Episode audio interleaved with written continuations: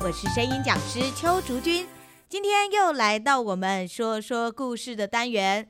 在我们听今天的故事之前，我要先跟大家说声抱歉。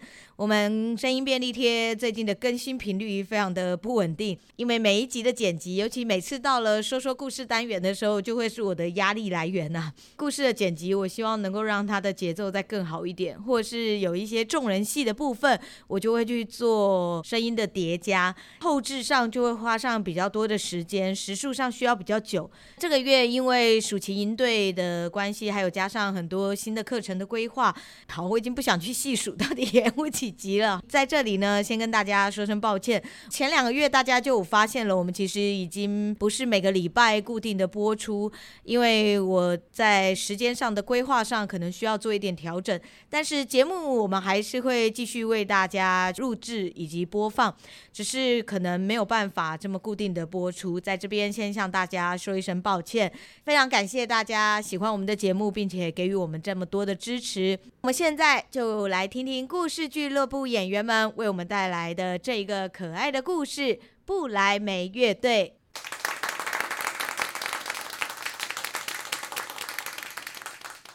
不来梅乐队。从前有一个人养了一头驴子，这头驴子每天都辛勤的工作。哎呀。这只驴子啊，越老越没用了，应该要换只新驴子。嗯？嗯？嗯，什么？这么多年连二十二 K 也没有，说裁员就裁员，我可不要被卖去剥皮，我得赶快逃走才行。嗯？嗯？嗯？嗯。于是驴子趁着黑夜逃了出来。呃，要去哪里好呢？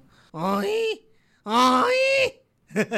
我的叫声这么嘹亮，去不来梅报名歌唱节目，说不定我可以当个乐团主唱呢。嗯？嗯？嗯。驴子开心地往不来梅走去，没多久遇见一只趴在路边的猎狗。嗯，嗨，朋友，呃，你怎么喘成这样？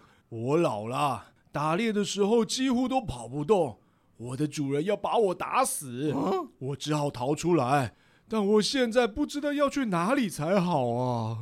呃，那跟我一起走吧，我要去不来梅组个乐团，你要不要一起加入啊？哦，乐团，哎呦，听起来不错呀。嗯，我跟你一起去。一起走吧。哦嘿，又走了一段路，他们在路边遇见了一只猫。喵，喵。嗯，哎，你怎么啦？遇到什么麻烦了吗？怎么愁眉苦脸的？都快没命了，谁还高兴得起来啊？啊！我年纪大了，越来越追不到老鼠，而且我整天都只想在火炉边睡觉。我的主人看我变成这样，就想把我淹死，所以我逃了出来。可是我不知道能去哪里嘛。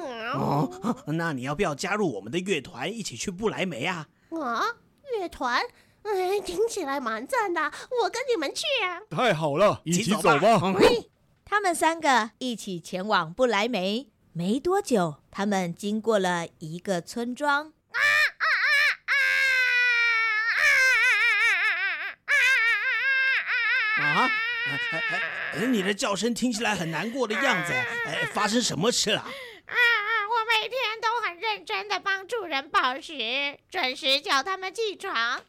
可是他们却因为明天有客人要来家里，就要把我宰了煮汤。嗯、你说我怎么会不难过呢？所以我要趁现在还能叫的时候多叫几声啊啊啊啊啊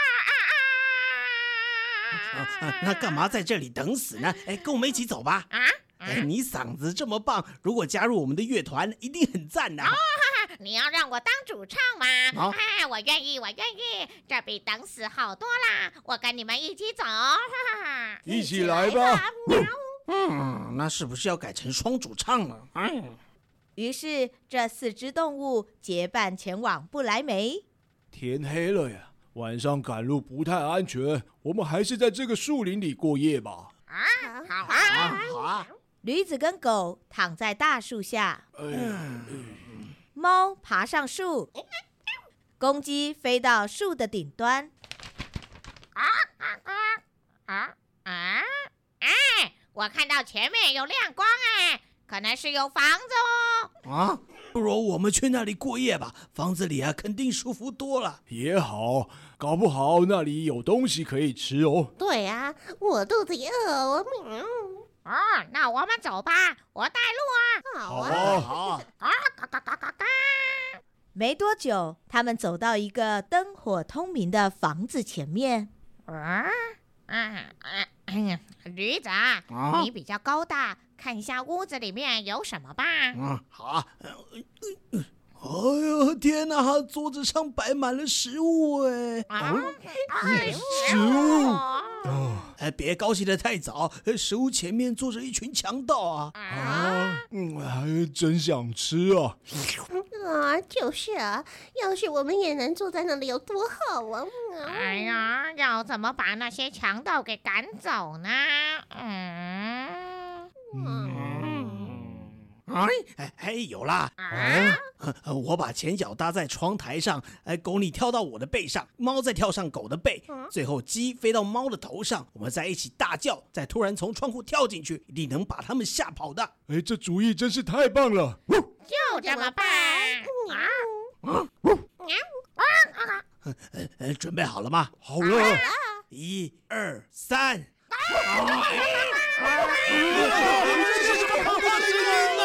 哎呀，这是什么可怕的影子啊！四只动物突然一起跳进窗户里。这是什么？有鬼！救命啊！救命啊！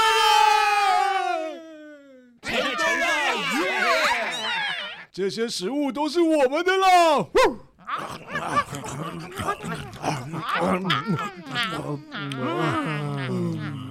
嗯，吃饱就该睡了，我要睡在门后面哦。我喜欢睡火炉旁边。喵啊，那我去睡屋梁上面了啊！嘎嘎嘎嘎嘎。嗯，那我睡院子的草堆上。哎呀，我把火吹熄喽。晚安。晚安。因为走了一整天的路，四只动物很快就睡着了。哎，房子里面没有灯光了耶！哦，哎，你去查看一下。哦哦，强盗走进屋子里，把动物们给吵醒了。嗯，好像没有人嘞，先点个火吧。喵强盗拿了一根火柴，接近猫的眼睛，他竟然把猫眼睛当成火炉里的火种了。哎呦，痛死我了！哎呦，脸被抓伤的强盗往门口逃去，却被狗狠狠咬了一口。哎呀，哎呦，救命啊！哎呀，痛死我了！哎呦，强盗拖着受伤的腿往院子跑去，却被驴子毫不留情的踹了一脚。哎呀，哎呦，救命啊！你不要跑，你不要跑！哎呀，太可怕了！哎呀，屋子里面有一个可怕的巫婆，用又尖又长的手指抓我的脸。啊！哎呀，门口啊还放了捕兽夹，院子里面呢、啊、还有一个大怪物啊，用棍子打我啊！哎呀，屋顶上啊还坐了一个警察，大声叫我不要跑。哎呦，幸好啊我跑得快啊，才能逃出来啊！天啊，好可好可怕！哎呀，我们还是找别的地方住吧。从此，强盗再也不敢来这间房子了。四只动物很开心的住了下来。哎呦，这么舒服的房子可以住，真是太好了！我们就在这里住下来吧。好啊，好啊，好啊！哎，今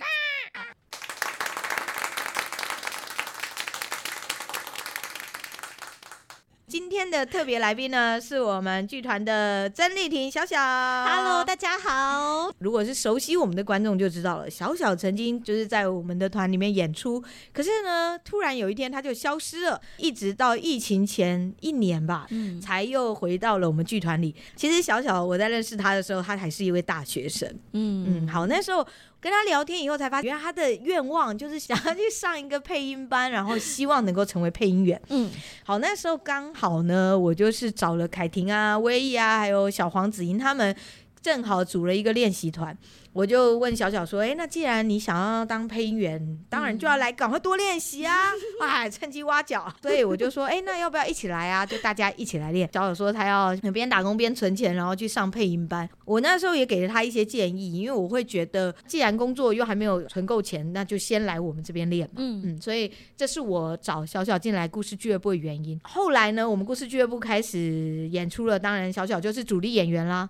那有一天他不见了，就是因为他去上配音班了。那个时候我就是跟小小说，没关系，你就先专心去配音圈那边发展。嗯，等到你的时间弹性了，就是你成为配音员以后才回来。好的，所以这个就是为什么小小离开了我们这么久。要配音的话，通常一开始大家都会对于变声这件事情就会没有办法去掌握到。可是以女生来说，你一定起码你一定要会变小孩。对，没错，这个是基本。嗯嗯嗯，对。然后，但是在我们故事俱乐部里面。就会常常会演，刚刚还有说动物，尤其我们前几个故事，我们前三个故事都是小孩的故事啊，对对对，五个孩子嘛，魔法城堡嘛，对对对。对，巧克力冒险工厂啊，对对对，全部都是小孩，所以我们那时候小孩戏演的超多的，没错。然后像比如说在情绪方面啊，就会比较容易放得开。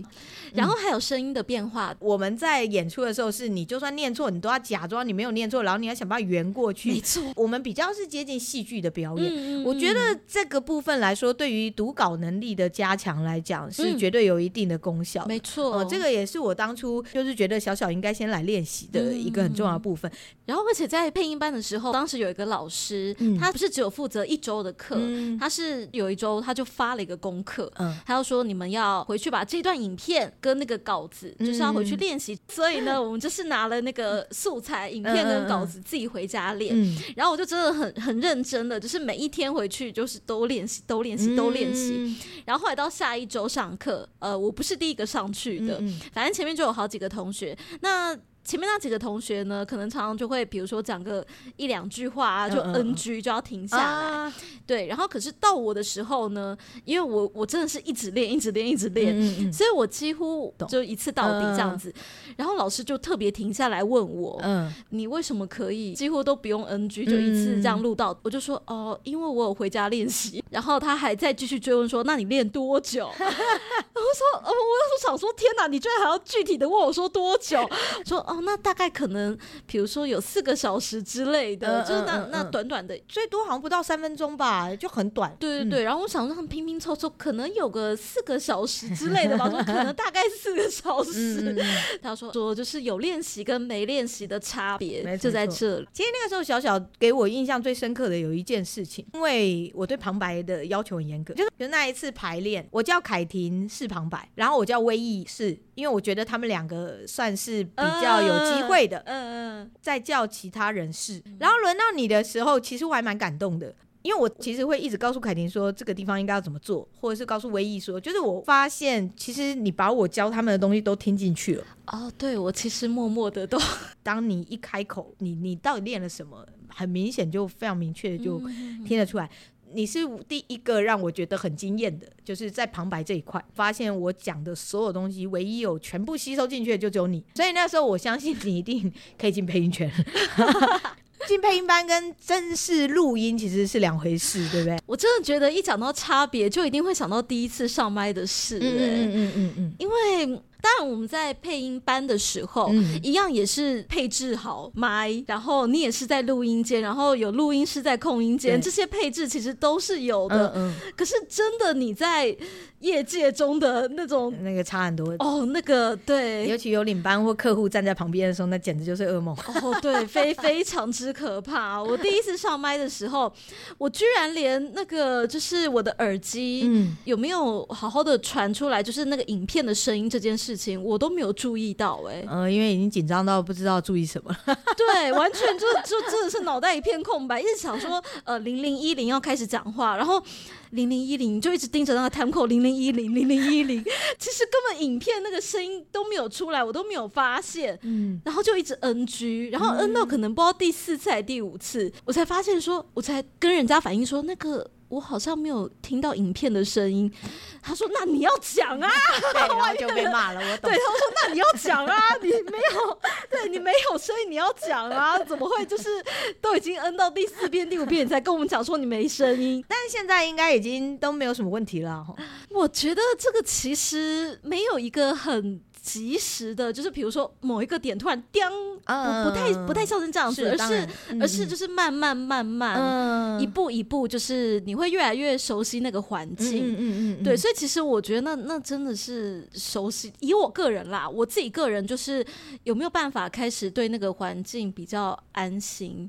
我我觉得其实大部分都会是这样，就像开车啦，你突然可以看得到后照镜，又可以看着踩油门，又可以边踩离合器，你知道，就是所有东西你都有办法全部一起，甚至你还可以边吃便当边开车的时候，啊、恭喜你，大概就是可以成为一个配音员了，大概就是类似一个这样子的概念。这比喻好妙，因为其实我不会开车，所以我无法用这个做比喻。我觉得配音的过程跟这个还蛮像，嗯嗯，这样，因为而且我那时候开始手排车，所以还要踩离合器，配音的时候要对麦克风嘛，对，然后你又要对嘴嘛，对，你又要看稿子嘛，对，所以等于。你的稿子跟麦克风之间的距离，还有你又要看着荧幕，你你又要看稿子，你又要看荧幕，很忙啊。没错，其实开车也一样，你又要看后照镜，你又要看前面，嗯、你你那些东西其实是一样的。熟悉这件事真的就很重要，还有你要看到整体，嗯、就你要知道你自己到底在做什么。它其实后面有很多的练习，就像刚刚小小说的，你要去对嘴，你必须要有情绪，你必须要能够很快速的念稿，是不能够一直 NG 的，靠的是练习，还有就是你能不能去看到整个状况。所以其实我们当初故事俱乐部刚开始的时候，也是为了这件事情而开始的，因为我们当初大家都是想要当配音员，嗯、对，结果没想到玩一玩，结果反而真的就变剧团了，哈，有点始料未及啦。但是这个转变，我觉得也蛮好的。因为我觉得其实反而更轻松、更自在，嗯、对，跟观众互动，看到大家喜欢我们的东西，其实我们也蛮开心的。嗯，那我们今天真的非常的谢谢小小，喜欢我们节目记得要订阅，还要分享，记得还要给我们五颗星哦。如果有什么问题想要问我们，或是有什么话想要对我们说的话，都很欢迎大家可以留言。想要了解我们的课程，也可以上我们衍生说艺方的官网。另外，现在在我们故事俱乐部的 YouTube 上面，还有我们动物冰友会影片的连载，以及我们已经完结的二十六集的厨房妙妙世界影片可以看。大家也都可以上网欣赏我们的影片哦。我们今天的节目就到这边，我们下次见，拜拜，拜拜。